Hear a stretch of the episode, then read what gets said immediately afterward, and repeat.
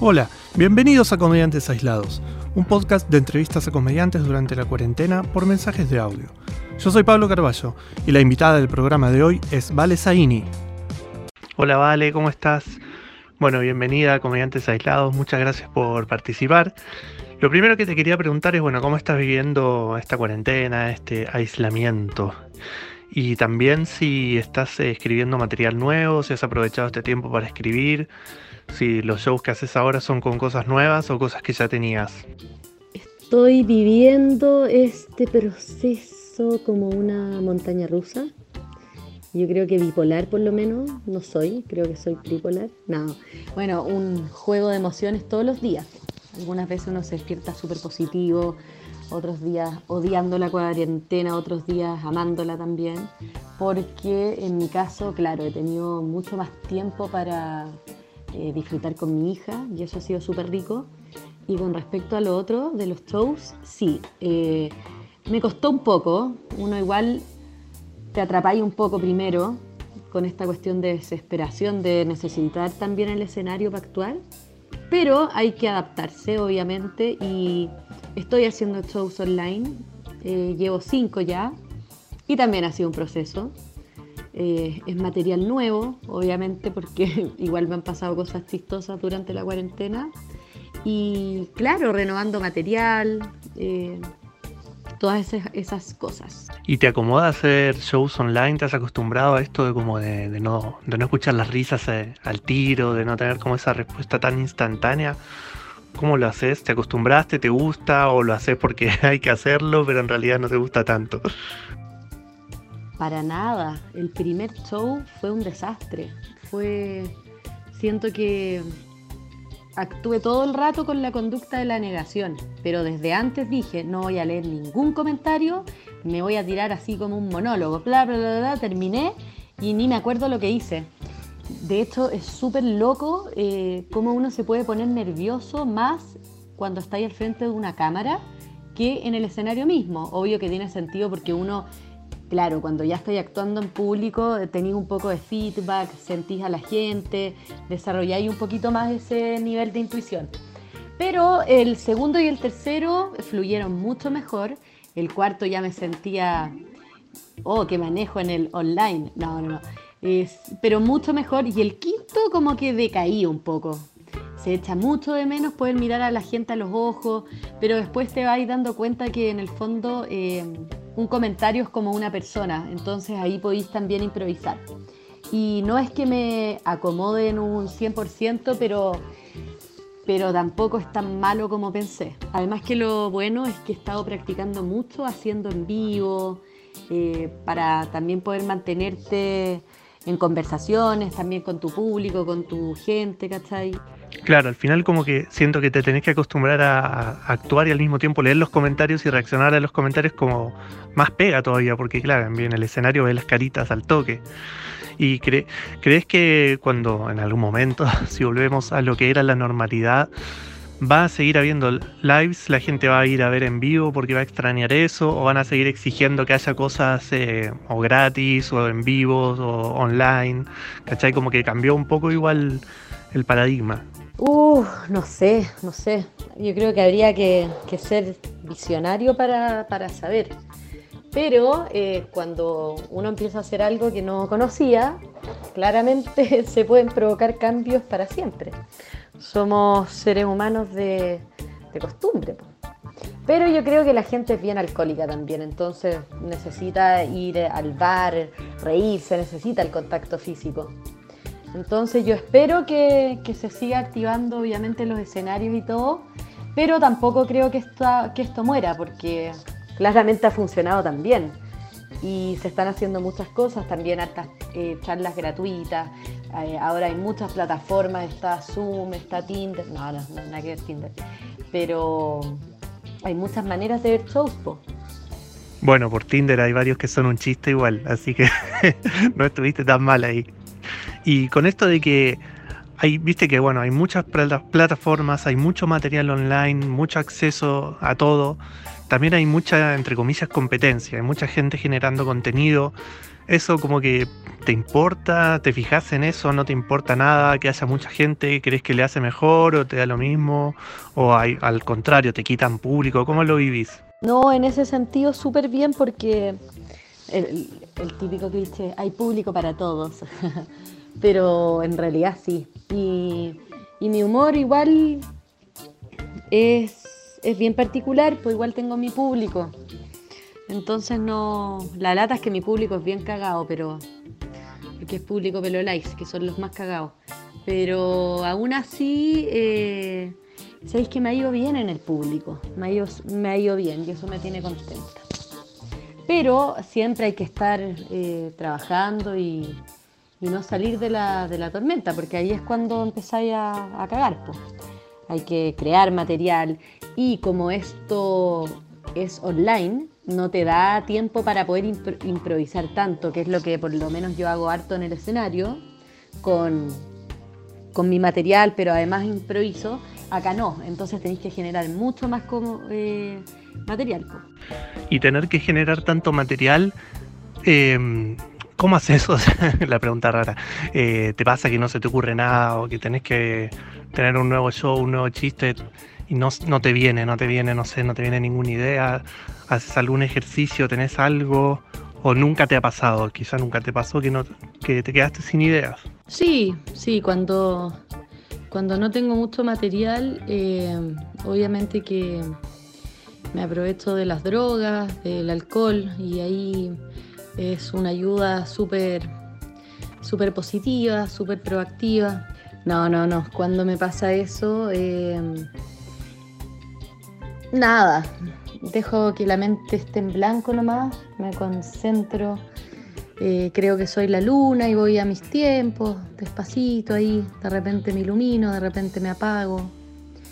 Y tranquilidad ante todo. Claro, pero ojo, igual, viste que, bueno, hay gente que, necesita fumarse un pito para escribir o no sé si alcohol, pero sí hay gente que acude a ese tipo de, ayuda y nada, está bien, hay gente que le funciona. ¿Vos qué crees que, no sé si alguna vez lo has hecho, si te pasa, si no te interesa, crees que sirve, que no sirve, que te ayuda? A veces algunos creen que es un obstáculo, ¿cachai? ¿Qué opinión te merece si es que querés contar? No, a mí me hace pésimo fumar. Creo que las veces que me ha hecho bien es cuando estoy emocionalmente muy segura, pero no, casi nunca estoy emocionalmente tan, tan, tan bien. Eh, además que soy súper ansiosa, entonces no. A mí no me sirve fumar para nada. Pero siempre igual estoy teniendo, eh, aunque ahora uno esté encerrado y todo, trato de crearme... Eh, experiencias, no sé, conversaciones, conocer nuevas personas, qué sé yo, escuchar harto y sacar material de eso, de mis amigas, de, cosas que veo, de cosas que me imagino. Eso.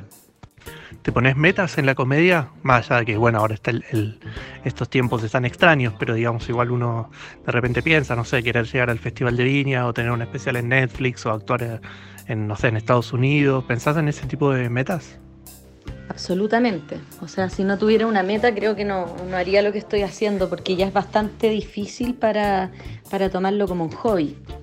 Eh, ya llevo casi cuatro años y medio dedicándome a esto y contenta con, bueno, casi nunca uno eh, va analizando lo que va logrando, sino que se va criticando más que nada. Eh, pensando, puta, ¿cuándo voy a lograr esto y lo otro y todo? Pero estoy haciendo el ejercicio de justamente hacer lo contrario, como eh, para mejorar el autoestima. Hoy la cagó que en este tiempo he logrado esto, lo otro, y obvio que sí me gustaría ir a un festival. Exposición, exposición. Eh, ya la exposición, bueno, trae éxitos, trae fracasos, pero siempre va a ser algo mejor que algo peor. Así que sí, me encantaría llegar a un festival. Obviamente que sí que me, me daría mucho miedo, pero a la vez el miedo me gusta. No, antes me, me paralizaba el miedo, ahora no. Ahora el miedo me hace avanzar, porque es, es una emoción. Entonces uno puede controlarla mejor. ¿Y te acordás tu mejor y peor show? Así como uno que fue muy malo, que esos días que decís, ¿para qué vine? Me hubiera quedado en casa y otro que te bajaste siendo así, sintiéndote en el cielo de los comediantes, la mejor del mundo. Sí, mi peor show fue un show que tuve en Ovalle, eh, partiendo. Siempre he ido sola a todas partes, nunca he trabajado con una productora o con algún manager, nada. Entonces tenía un show para el fin de año de una ferretería en, Ovalle, perdón. Y la weá es que me tocó salir después de un show de topless, de mina en pelota y toda la cuestión. Y yo iba con mi pinta Opus Dei, eh, puros constru o sea, construcción, ferretería, onda cero mi perfil. Y eh, yo tenía que salir a las 10 de la noche, se atrasó esta cuestión, salí a las 12, 400 personas, hombre, tarima, estilo cabaret, y yo, hola, soy la Vale Saini. Bueno, y me pedían la polera, la polera, piquito, koala, trencito, así. Ese fue lejos mi peor show, pero el mejor pagado. y mi mejor show... Eh, Uf, puta no. Eh, he tenido varios buenos shows, la verdad. Le pongo harta energía positiva.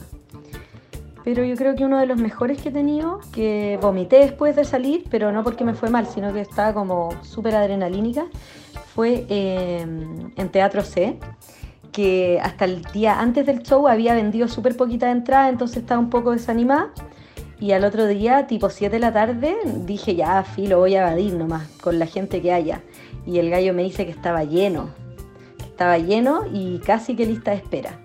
Entonces entré súper inflada y todo, súper contenta y me fue la baja. Oh, qué bacán esa experiencia de llegar así con muy poca expectativa y que sea bacán, que haya mucha gente o que te vaya muy bien, eso es de lo mejor.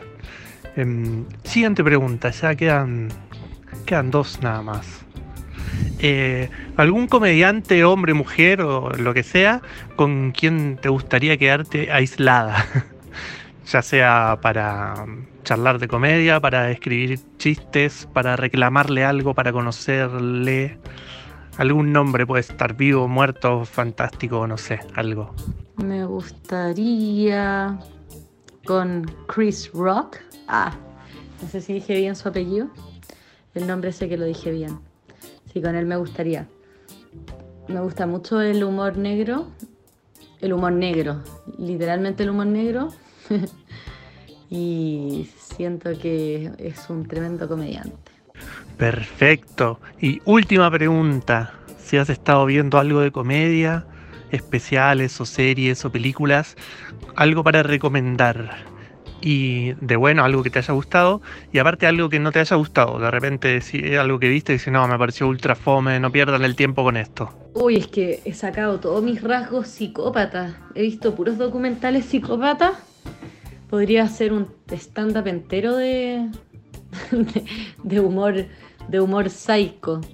No, no, pero eso no lo voy a recomendar. Eh, bueno, así para ser bien y estar bien a la moda Estoy viendo Dark, así con tendencia a la depresión, mal, escuchando la canción.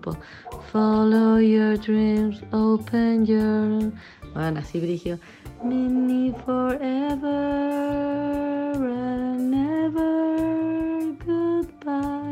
Ya no la canté al tono, pero cuático. Estoy así como en depresión y, en, y superficial. También estoy viendo Gossip Girls. que es buena igual porque como que todos agarran con todos y tampoco la, sí la recomiendo. Bueno, llegamos al final. Muchísimas gracias por participar en Comediantes Aislados. Y nada, espero que esto termine pronto, así nos vemos. Te mando un abrazo grande y bueno, muchísimas gracias por participar. Gracias a ti, lo pasé súper bien. Fue lejos el mejor. Ah, no, hay que estar cuando empecé a decir.